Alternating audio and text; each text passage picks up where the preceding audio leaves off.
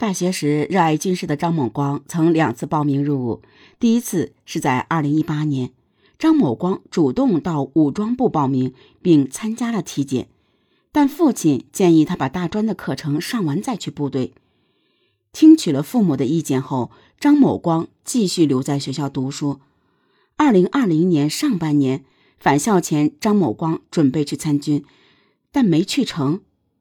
洪某告诉他，去当兵。还不如跟着他在保密单位干，跟着他干会更有前途。张丽说：“考虑到张某光临近大三，家人曾联系了宿迁市某开发区下属一运输管理部门的工作，希望他毕业后能到该处工作。但张某光拒绝了。他说自己在为某保密单位工作，洪某就是其领导，当时自己已经处于考察期。”听完张某光的介绍后，一家人都觉得洪某并不可靠，也不相信他的身份，于是就叫张某光退出。我当时和他说：“人家那么大一个单位，招聘的人员肯定是有特殊技能的，你的专业不对口，人家凭什么招你进去？”张富说。但张某光坚持洪某对他很照顾。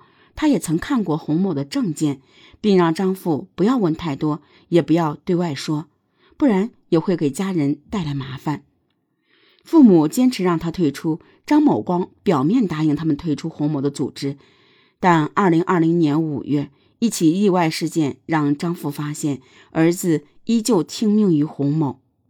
五月下旬的一个中午，在泗阳县家中午休的张丽突然被一阵急促的敲门声吵醒。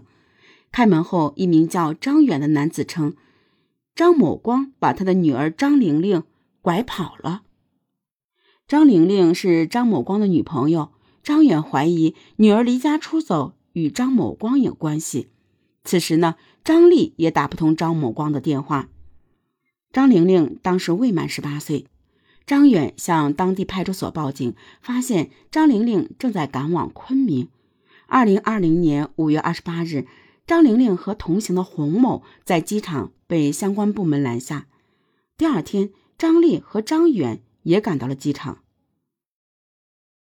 张玲玲说：“她离家出走的原因是受不了父亲的家庭暴力，才要去找我儿子的。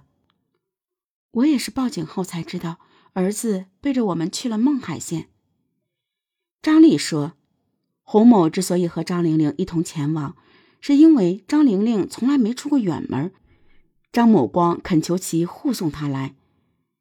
张玲玲离家出走的事情查清后，张丽也把心思放到了寻找儿子身上。他怀疑张某光从南京前往孟海县，势必和洪某有关。洪某当时说：“叫我不要再去找了，如果我去到那里，儿子只会离我越来越远。”张丽说。他要求洪某与他一同前往寻找张某光，但洪某以自己有事要返回南京为由拒绝了。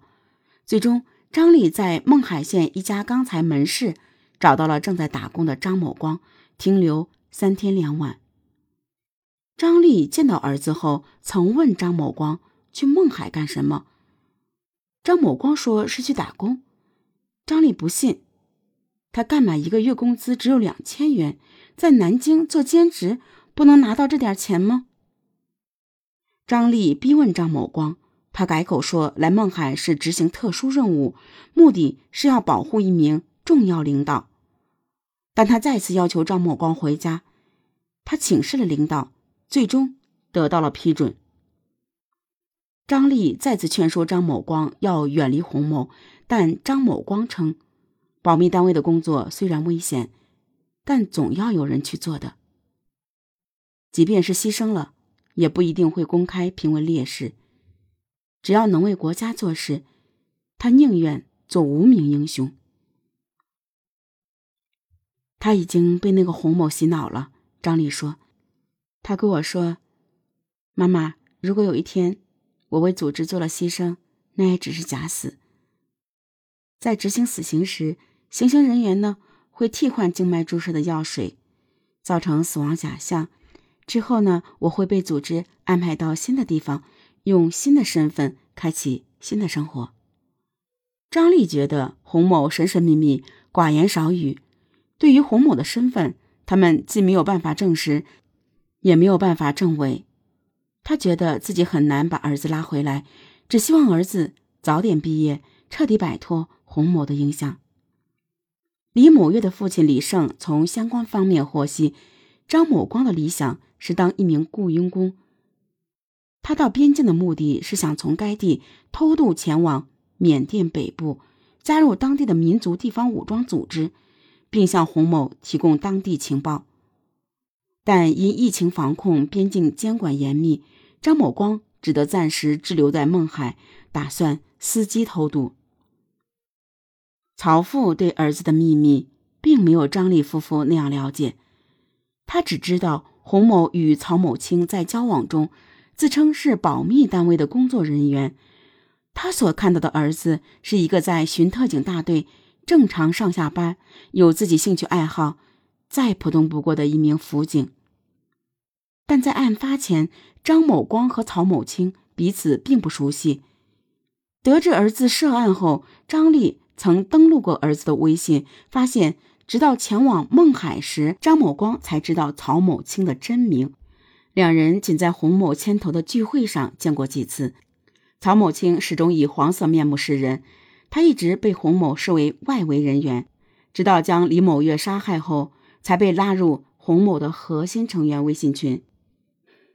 在我看来，洪某啊，根本不可能有精神病，他的心思缜密。哎，他能够掌控这两个小孩，指使他们去杀人，我儿子也应该接受应有的处罚，但洪某。绝对不该脱罪。张丽说：“李某月父亲李胜从相关方面得知，洪某在指使张某光、曹某清杀害李某月时，并未向两人付过报酬，而是许诺会把两人吸收进保密单位工作。两人也都交代过，这都是奔着有朝一日能进入保密单位，成为特工而听命于洪某的。两人杀害李某月。”就是在向洪某表达忠心。